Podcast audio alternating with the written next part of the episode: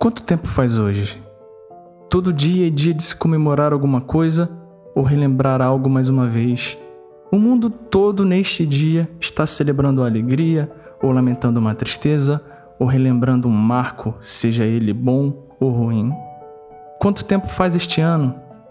Quanto tempo faz que você nasceu, que você disse adeus para alguém, que terminou o ensino médio, que se formou, que conheceu seu cônjuge, que se casou, que teve seu primeiro filho? Quanto tempo faz qualquer coisa? E quanto tempo faz que o mundo virou de cabeça para baixo e você precisou reencontrar o seu lugar nele?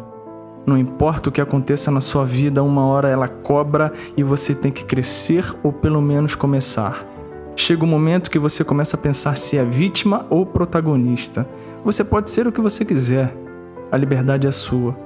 Você decide como quer se olhar e, consequentemente, como quer ser visto e tratado. Uma coisa importante que eu aprendi é que algumas determinadas provações da vida batem forte no peito, aparentam até nos deixar sem ar.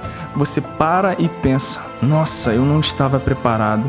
E é aí que a vida prova o ouro. E que ouro é você? Aprendi que não importa o quanto doa, não importa o despreparo, não importa a imprevisão, você tem que estufar o peito e deixar a vida bater sem medo. O medo é só uma defesa. Então prove para você mesmo que você é ouro.